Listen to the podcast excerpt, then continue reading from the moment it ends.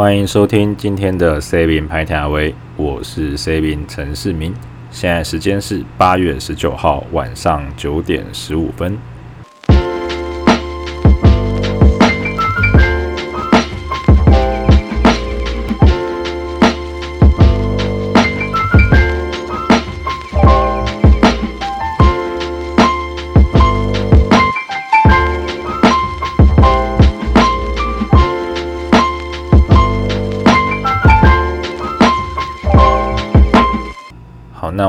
这一集呢，还是先就上个礼拜六刚结束的高雄市长补选哦选战来做一下赛后的检讨。不过我们在谈论高雄市长补选这件事情之前，可能要先讲一个故事。你有没有曾经有这样子的经验？就是你看着一个东西，然后你开始会觉得疑惑，说：“诶，为什么这个东西会出现在那里？”为什么樱木花道会在那里？为什么韩国瑜会在那里？对啊，为什么？为什么韩国瑜会有办法选上？我们这个故事的最一开头啊，还是要必须从韩国瑜选上高雄市长来讲起。韩国瑜到底是怎么选上的？你有没有看过这样子百年难得一见的选举奇才？如果你没有看过的话，现在让你看看。简单来说呢。我认为当今政坛里面应该没有其他人的演讲功力能够比他更有煽动力。我不知道在座哈听众里面多少人有跟直销业者打交道的经验，反正我是有，我有二十几年跟直销业者打交道的经验，所以在我看起来，韩国瑜的每一次的那个演说内容，我都觉得很像是听到。就是我妈的朋友在跟他讲话一样，对，所以我几乎没有办法听完他的任何一场演演讲，因为我大概就是听个一两分钟，我就会整个莫名烦躁这样，所以我天生对于韩国语的那一套方法就是抗性就很高，但是现在看起来啊，还是很多人吃这一套，一开始大家都觉得哦好玩、新奇、有趣。没负担，对不对？给他一个舞台嘛，那他就可以马上开始他的表演，这样啊。反正他很多名言佳句录嘛，就是什么呃，民进党不是高雄的爸爸啊之类的啊。大家都想说啊，对啊，你民民进党也在高雄执政了二十年嘛，那换人做做看，好像也没什么关系嘛。啊，他也不信说，大家都不信说，换个市长而已，可以差到哪里去这样。再加上当时的大环境，就是一一二四的时候，民进党在改革上面，它开启了太多条的战线，那没办法在每个战线都做到停损止血，那又错估了就是同婚公投对于保守派支持者的伤害，那当时在应对资讯战上面也还不够迅速啦。所以就是在各方面都一直节节败败退的状况之下，就很多的县市就越选越难选，特别是高雄，因为高雄有其战略意义啦，它算是民进党的龙兴之地嘛，就是他在那里执政二十年嘛，那你把这一块地方攻下来，当然是最有指标性意义的，就是一种翻盘的感觉。那当然就可以剑指总统大选这样，所以说如果有一起经历过那一段时间的朋友，应该都知道，就是说那个媒体的关注度啊，是跟其他县市完全不一样的。就是你可以看得出来，就是那一定是买了很多的新闻，才有办法打成这个样子。而且我认为当时韩国瑜阵营其实运气很好，就是我记得那个时候我好像去。新竹学重机吧，就是我有报那个大型重机驾训班的课，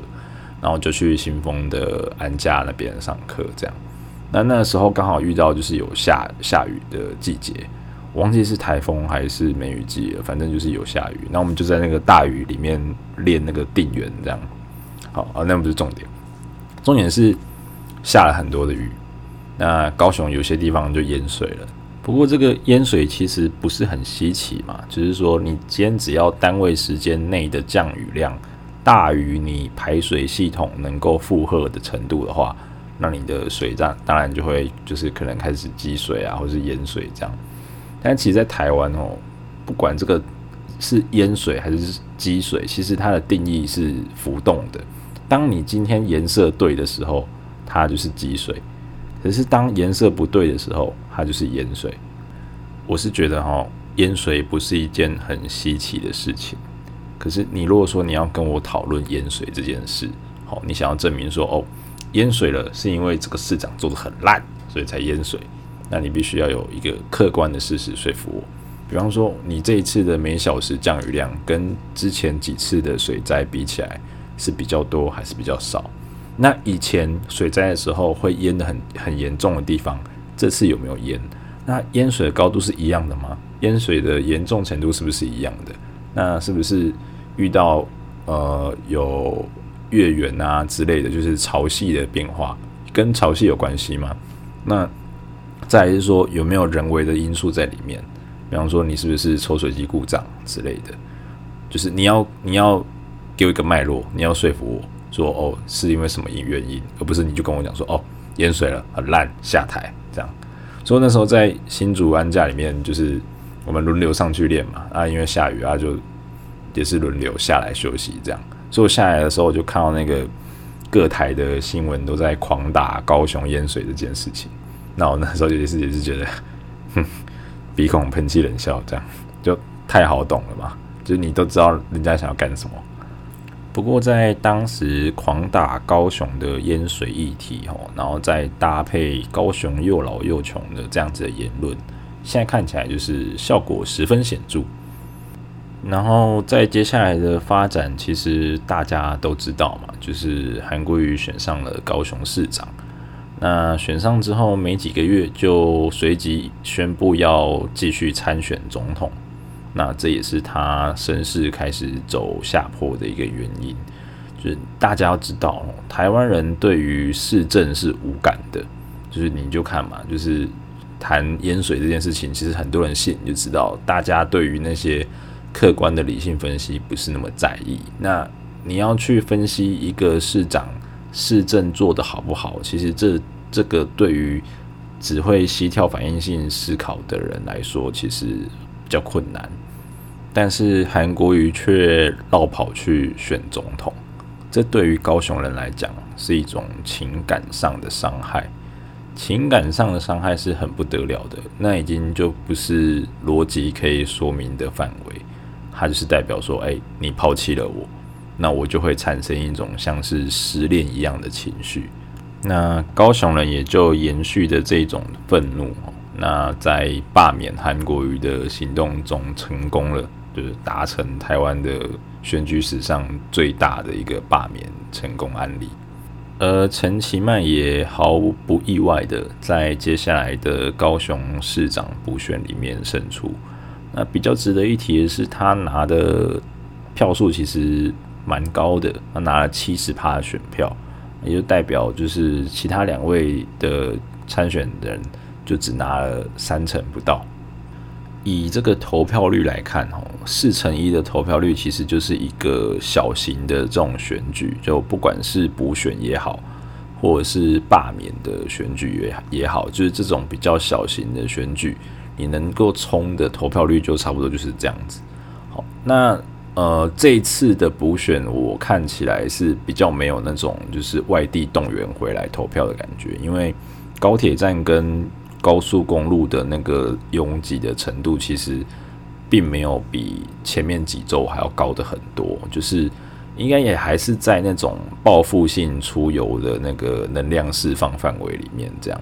所以我觉得这一次的投票率应该都还是本地人在投比较多啦。那高雄在地乡亲的心情其实也非常的好理解嘛，就是他把韩国瑜选上来当市长之后，哦，韩国瑜马上宣布好去选总统了。然后你看到他当市长之后也越来越不对劲，就是他的那些低俗的表现，让一些有小孩的家长们开始真的会不知道怎么教小孩。哦，然后又你看到他荒腔走板的市政表现哦，然后没有什么在准时上班这样，那这种种的状况就会让在地的乡亲觉得说：“哦，看，真的是选错人嘞！”而且从来没有想过，就是选错人会这么这么可怕。这样，就是一个城市的建设是需要花费长久的心力，可是你要破坏却很快。所以他们基于这种被欺骗的愤怒，还有对奇迈当时站出来可是却惨败的那个愧疚。所以他基于一个补偿的心理啊，所以嘛，他们还是会很放心的灌票给陈其迈。这样讲到陈其迈的话哦，其实因为我们刚刚有谈到说，哎，韩国瑜为什么会当上高雄市长，就是一定是韩国瑜有他的优点嘛，那还有就是陈其迈一定有他的缺点，有被抓到，然后被放大了。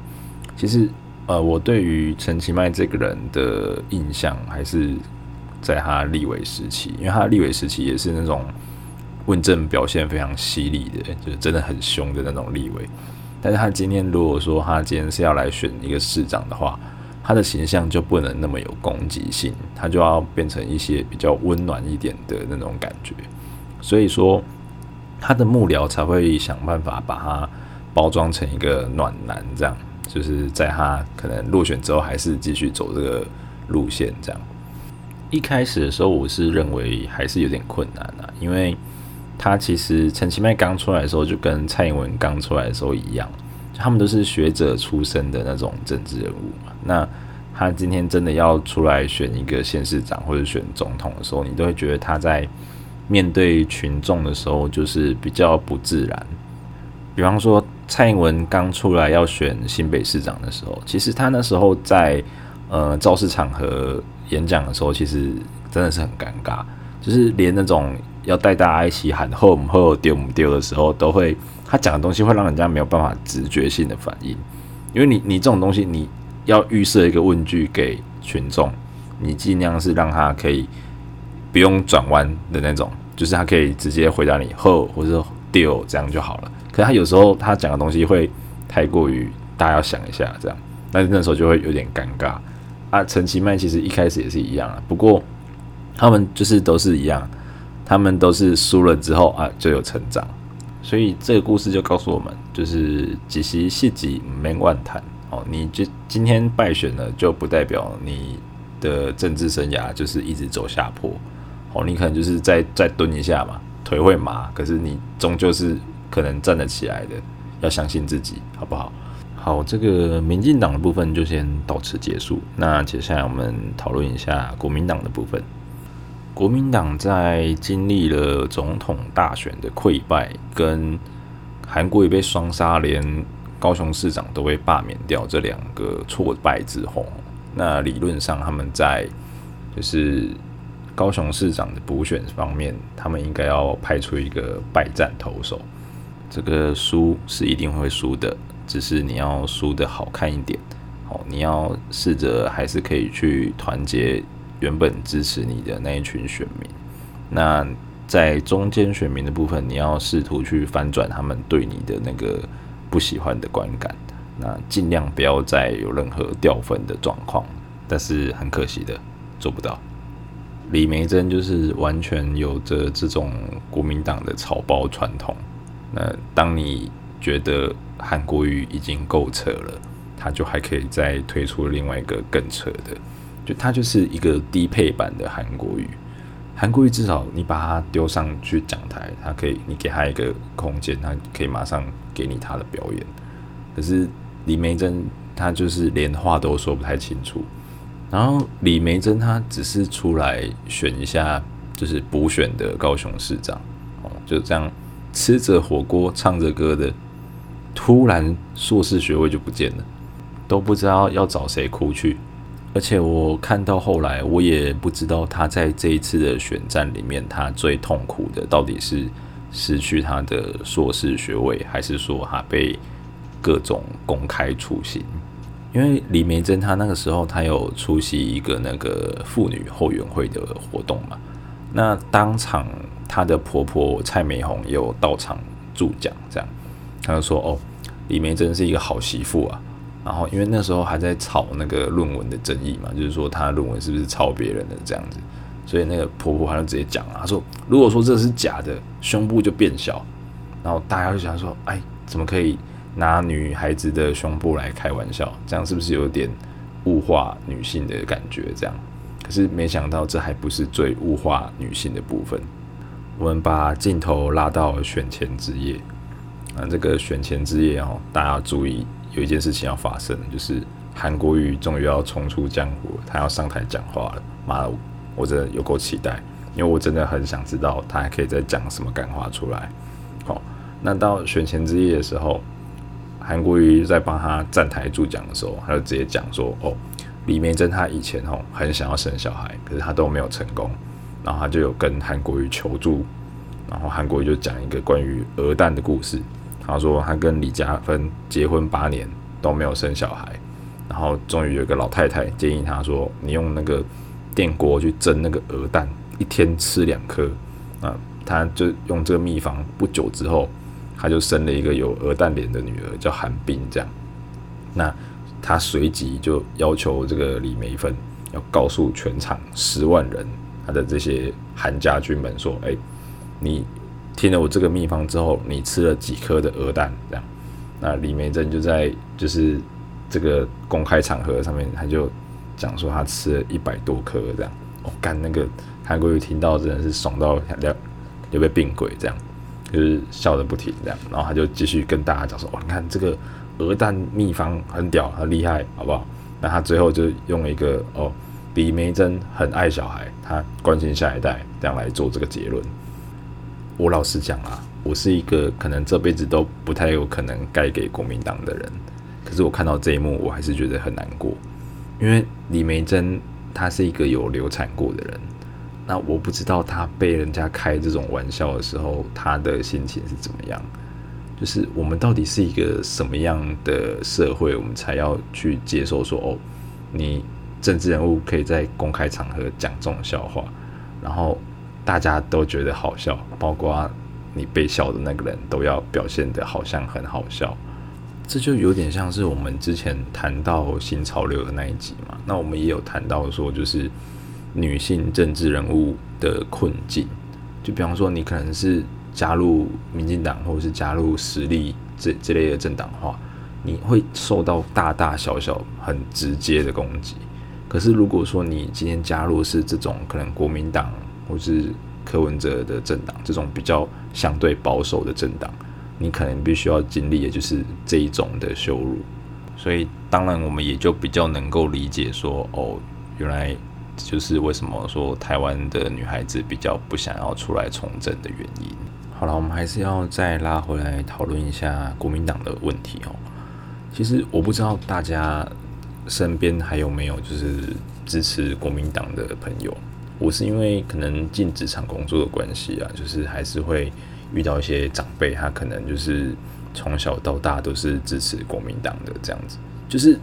你不能说他就是真的笨，因为我我知道，就是可能真的有一些人他的政治判断力就是比较差，他在其他方面他可能都很精明，都很聪明这样，但是在要讨论到政治的时候，你会觉得他的思路就是判断力非常的差，但那个是归因于他们所受到的教育，就是党国体制的教育嘛，他们会习惯性性的去美化国民党做的事情，这样，所以当他从那样子的教育就是长大成人，那他当然就是在讨论政治的时候，你会听到一些比较有趣的观点，这样。对好，那简单来讲，他们现在就是我也是会跟他们聊到一些可能一些最近发生的新闻啊，或是政治之类的，他们都会说：“哈，哎，国民党就没有人才了啦，就是你现在看到的那些都选不赢的啦，这样子，就是国民党到底有没有人才？这就是前阵子前几天我就看到一篇文章，我觉得很有趣。这篇文章是由林怡静大大所写的。”他在讲的是说，哎，为什么国民党没有人才？他说，哦，国民党接连几次在选举中惨败，是因为国民党缺乏年轻一代的人才。而国民党之所以缺乏人才，则是因为国民党的人才是用培养的，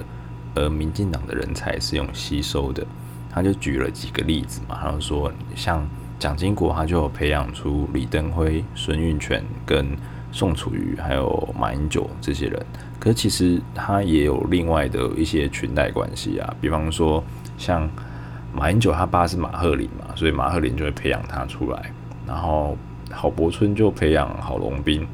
然后连战培养连胜文，蒋孝严就培养蒋万安这样子，就是。通常都是哦，你爸是谁？就是你有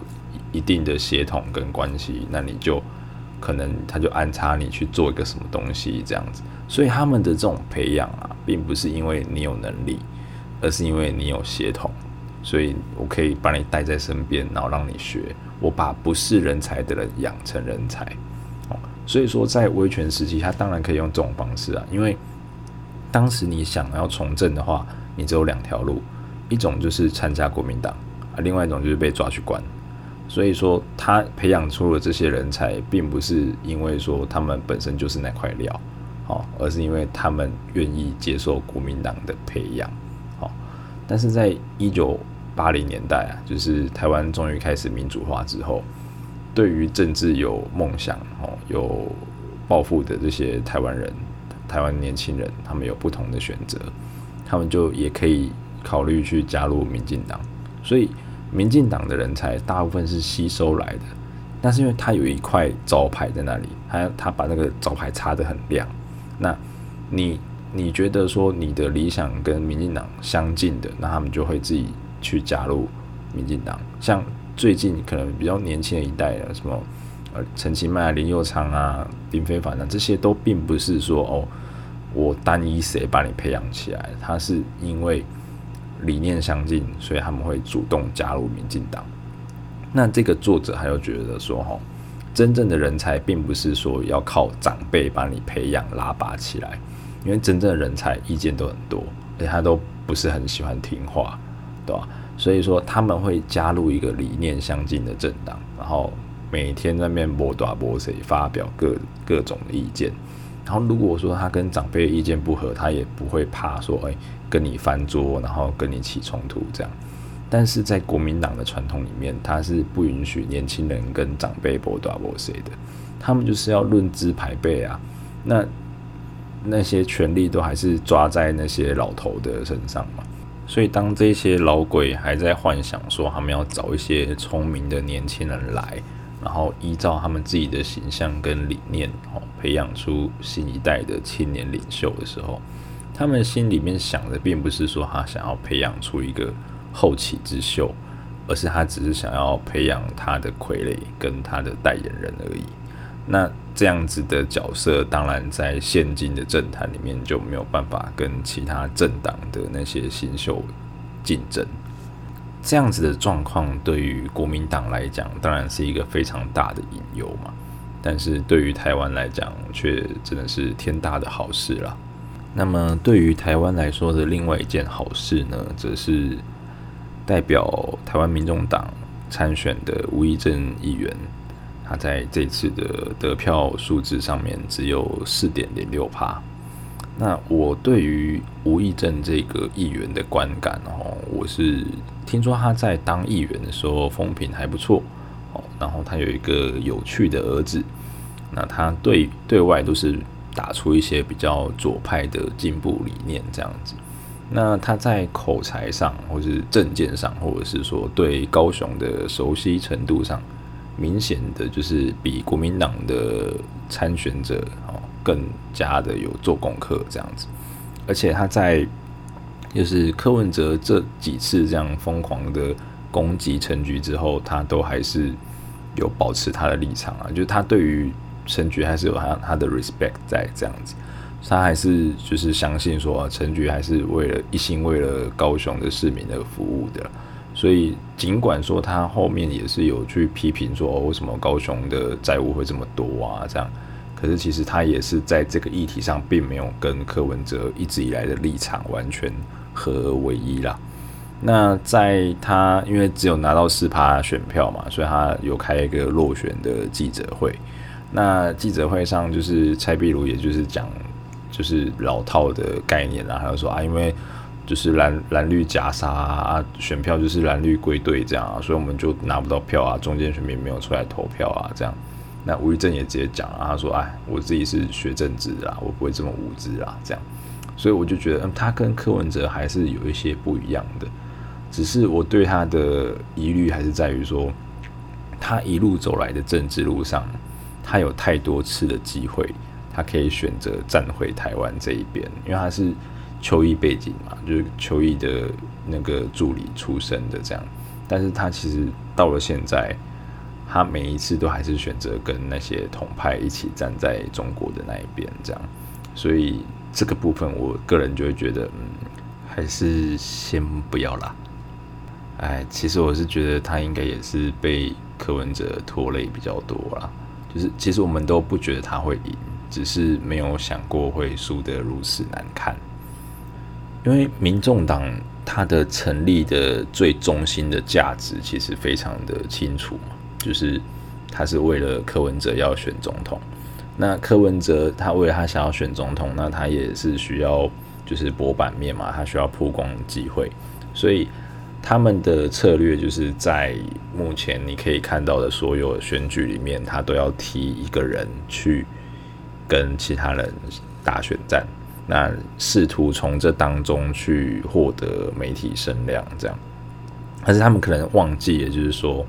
你每一次的选战，你都是需要投入资源进去。你比方说，像这一次吴一正的保证金就拿不回来嘛，对吧？那这个对于小党来讲，其实是很伤的。如果说你没有事先先考虑好，说你这一场选战，你到底是要想办法得到什么？那你你付出这样子的成本是不是划得来？那我就会觉得你可能你没有办法跟你的支持者、跟你其他的党员交代。但是比较有趣的就是，台湾民众党是一个一人政党嘛，就是他就是柯文哲这个神主牌这样，那他不需要对任何人负责，就是所有事情他说了算这样。所以他像像这一次选书，他也没有出来面对他的支持者。就是他也是就就放生吴怡正啊，就叫那个碧如姐出来，就是跟他一起开记者会这样啊，不关他的事。甚至在有人就是提出质疑说，哎、为什么你会放生你们自己家的候选人的时候，他也就出来会说，干你屁事。我觉得这干你屁事非常有趣，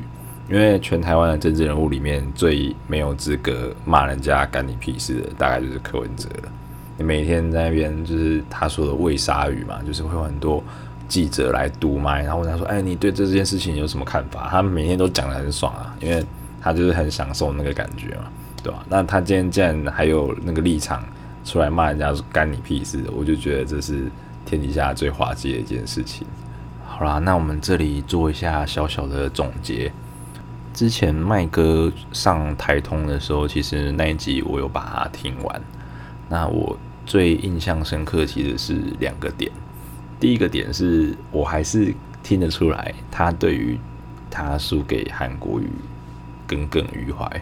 就是说，嗯，韩国瑜可能讲说什么爱情摩天轮啊什么，他到现在还是觉得嗤之以鼻，就是完全没有办法理解说为什么他讲这个东西会有票这样。我其实我跟麦哥的想法差不多。我也不太能够理解，因为我们都是比较可能理性去思考这些东西的人，所以我们会觉得说这东西就不可能啊，怎么可能会有人相信？怎么可能他讲这种东西，然后讲说什么高雄又老又穷，这样就会有票？对，但是呃，事实是台湾很多人投票就是看一个感觉，觉得有趣就投，或者说觉得爽就投，这样觉得不爽我也会投之类的。就是可能有时候是爽的那个票，啊，有时候是赌烂票这样。但是这是我觉得我对麦哥一个印象很深刻的点。那另外一个觉得印象很深刻的点是，晨晨就会问他说：“哎，你你是不是真的很喜欢高雄啊？”我觉得哈，陈其迈应该是真的蛮喜欢高雄的，所以他他才会答应说：“哎，他今天会来当这个补选的高雄市市长这样。”因为你想嘛，他现在他现在选上，他任期剩两年，他假设他真的哎可以连任，他也只能连任一届嘛，所以他顶多最多就是当六年的市长这样。对，但是他可能必须要收拾的的残局就是比较可怕一点，因为你想嘛，高雄的议会现在是还是国民党占多数，而且不管是什么政党啊，就是民进党以外的其他政党，应该都很想要看到他出洋相被修理的样子，而且。你现在要打他也是很简单啊，你你的所有的新闻下标，只要前面加说哦，高雄人给了陈其迈一次机会，他居然怎样怎样怎样怎样怎样，这个就够他受了。就是他现在接这个位置，并不是一个美缺，而是一个烫手山芋啦。所以我们也是衷心希望陈其迈可以如他打出来的竞选口号一样，两年拼四年。那希望高雄的市政可以。早日重回轨道啦。好，那我们今天的 C 兵拍条位就到此结束。好，我们下一次见。